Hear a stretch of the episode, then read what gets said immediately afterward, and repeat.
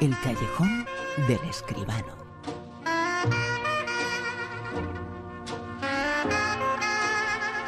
¿Dónde está la actualidad? Allí está José Manuel Escribano, actualidad del mundo del cine, que ahora mismo se escribe en Málaga. Allí se está celebrando el Festival de Cine Español. José Manuel, muy buenas. Buenas noches, Bruno, ¿qué tal? Y tú asistiendo, como siempre, desde el principio a ese Festival de Cine en Málaga, en una ciudad que se engalana cada año para recibir a lo mejor del cine, sobre todo las óperas primas. Pues efectivamente, así es. Estamos en, la ciudad del paraíso, que decía Vicente Alexandre, y en estas fechas es la ciudad del paraíso para el cine, por lo menos para el cine español novel, no cabe ninguna duda, porque todos los años llegan aquí un montón de nuevas figuras a batirse el cobre en la competición. Mm, edición número 19 del festival, yo creo que ya esto va siendo una cosa seria, una sección oficial con 14 películas, nada menos, 12 de ellas en competición, la mitad, como tú muy bien decías, óperas primas y la otra mitad, pues casi. Mira, está aquí eh, de los más consagrados, Elena Taberna con Acantilado, Eduard Cortés con Cerca de tu casa, Inés París con La noche que mi madre mató a mi padre, que ya hemos visto hoy, Isaki La Cuesta con La próxima piel y Miguel Ángel La Mata con Nuestros amantes, la película que va a clausurar el festival. Lo demás, pues son prácticamente primeras o segundas películas, como por ejemplo Toro, la película de Quique Maillo, de la que hablaremos ahora, que ha inaugurado ayer el festival,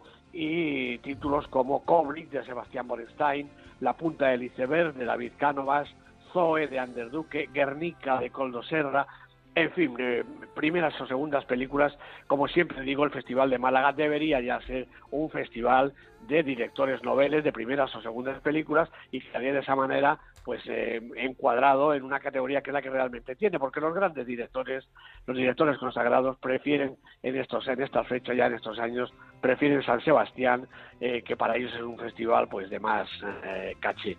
Pero como tú decías, muchas más cosas además de la sección oficial. Hay, por supuesto, homenajes. Un homenaje a Paz Vega, el premio Málaga, que ha recibido hace unas horas en la tarde-noche de hoy. Santi Amodeo recibirá el premio de Eloy de la Iglesia. Teresa Font, estupenda montadora, recibirá el premio Ricardo Franco. El premio Biznaga consagrará toda una vida dedicada al cine, un premio merecidísimo para Emilio Gutiérrez Cava. Y la retrospectiva se dedica a Gracia Querejeta. La película de oro una película siempre importante en cada certamen, este año es Amantes, la película de Vicente Aranda. Y luego, pues fíjate, más de 120 películas en las secciones de zona cine, que es eh, donde está el cine más arriesgado, más eh, novedoso, el territorio latinoamericano, Málaga Premier, tres secciones de documentales, la cosecha del año con las mejores películas de la temporada españolas, por supuesto, especiales dedicados a los derechos de la mujer, al cine abierto y a la cocina y a la gastronomía, que es un apartado que ya no puede faltar en ningún festival ni en ninguna cita eh, festiva del tipo que sea. Y luego algunos centenares, diría yo, de cortometrajes en distintos eh, programas. Y por supuesto exposiciones como la que hay en la calle Larios que como cada año vibra y se llena de gente desde la mañana hasta la noche con una exposición dedicada al cine, de hecho en, en Málaga, la última precisamente Toro, la película que, ha inaugurado, mesas redondas, eh, conciertos y toda la ciudad, como te digo, con el festival. Está mañana, este mediodía, en la Plaza de la Merced, el epicentro, eh, justo al ladito del Teatro Cervantes, donde está la sesión oficial, hervía de público, de gente que iba y venía, compraba entradas, esperaban a las a la salida de, las proyecciones para ver eh, a, los actores, los directores que llegaban a las ruedas de prensa, en fin, una ciudad que vibra, que participa absolutamente con el festival desde el mar, desde el muelle hasta el propio centro, hasta la calle Larios y la Plaza de la Merced. El Festival de Cine de Málaga que acaba de comenzar, en dentro de siete días, cuando hablemos eh, contigo, nos dirás quiénes son los ganadores, las películas triunfadores, pero ¿hay alguna quiniela ya al respecto? Bueno, acaba de empezar eh, la cosa, entonces eh, Toro, que es la película que ha inaugurado y que se ha rodado además en Málaga y en Benalmádena, aquí al ladito de donde yo os estoy hablando, va fuera de concurso, con lo cual no tiene opción. Eh, la verdad es que la comedia que hemos visto esta mañana la noche, que mi madre mató a mi padre, de Inés París, es divertida, podría tener alguna opción, sobre todo para, para sus intérpretes, y La punta del iceberg, la película de David Cánovas, con una estupenda Maribel Verdú, tendría seguramente sus opciones, pero nos queda todavía eh, el grueso, 10, 12 películas del festival.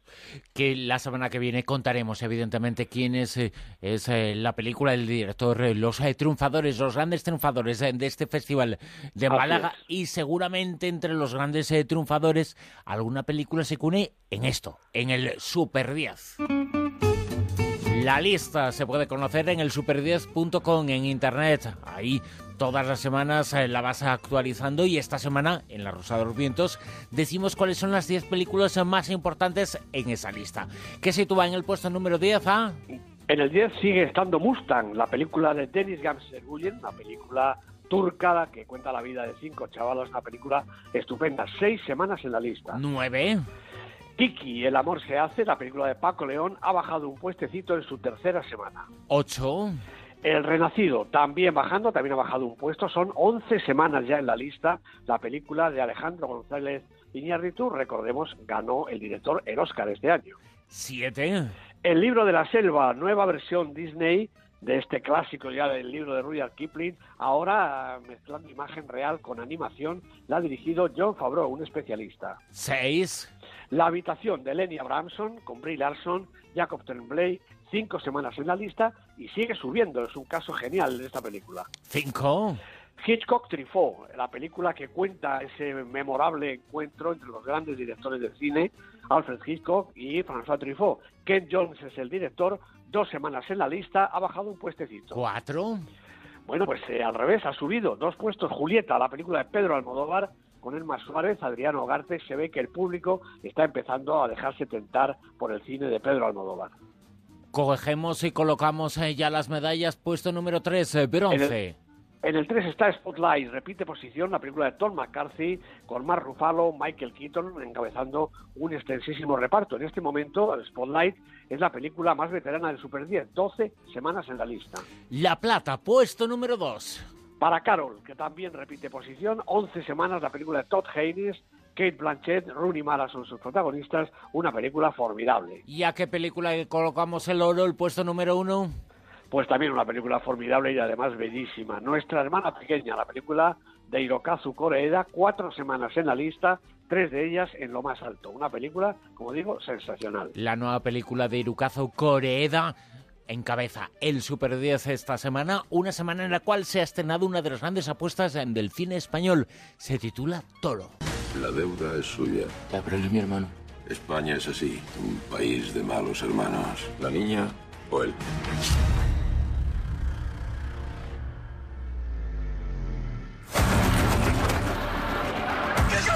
¡Coño!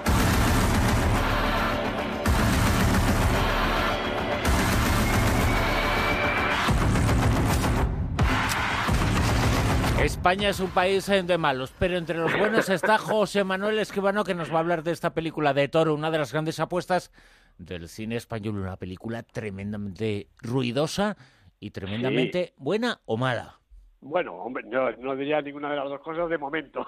Vamos a ver. La película la ha dirigido, como decíamos antes, Quique Maillo y el reparto es con tres, eh, yo diría que con tres galanes, cada uno de su época, ¿no? Mario Casas, Luis Tosar y José Sacristán.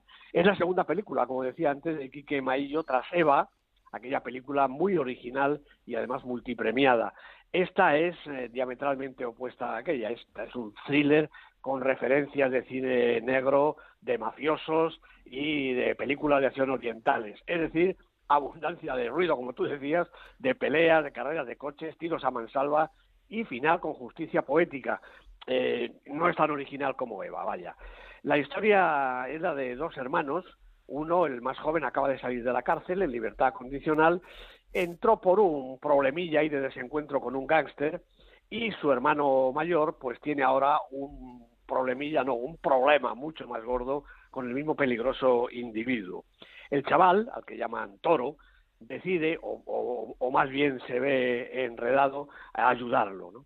Y empieza una carrera contra el reloj y contra la tropa de delincuentes que quieren dar caza a los dos hermanos, lo que les lleva por la provincia y la capital malagueñas, como decía antes, en un viaje sin posible retorno y en un viaje que, por cierto, es lo mejor de la película.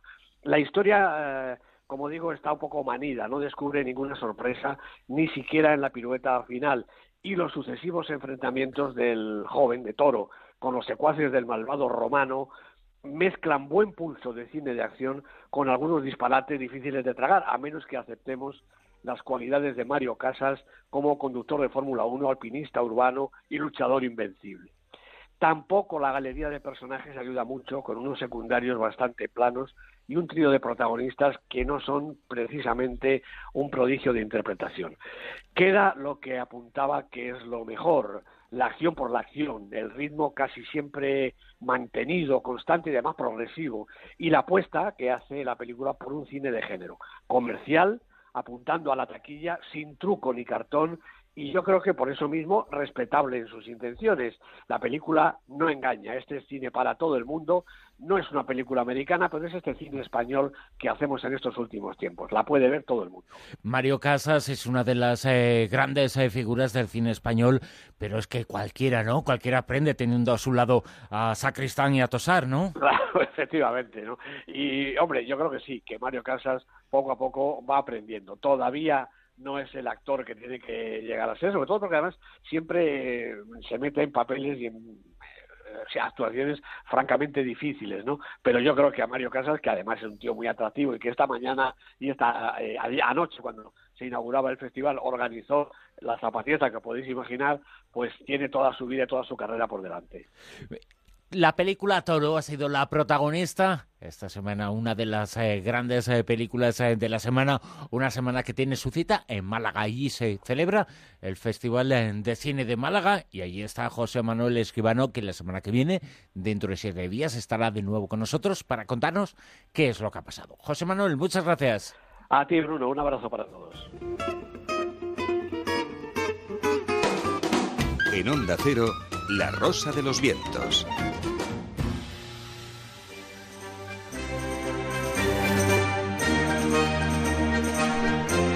programa este y la sintonía que estáis escuchando que volverá a escucharse mañana a partir de la una y media de la madrugada a las doce y media en la comunidad canaria. Hasta entonces quedaos en la sintonía de Onda Cero Radio, llegan las noticias y después os dejamos en buenas manos el doctor Beltrán. Os eh, tienen ellas hablándolos de medicina y otras muchas cosas. Hasta mañana, gracias.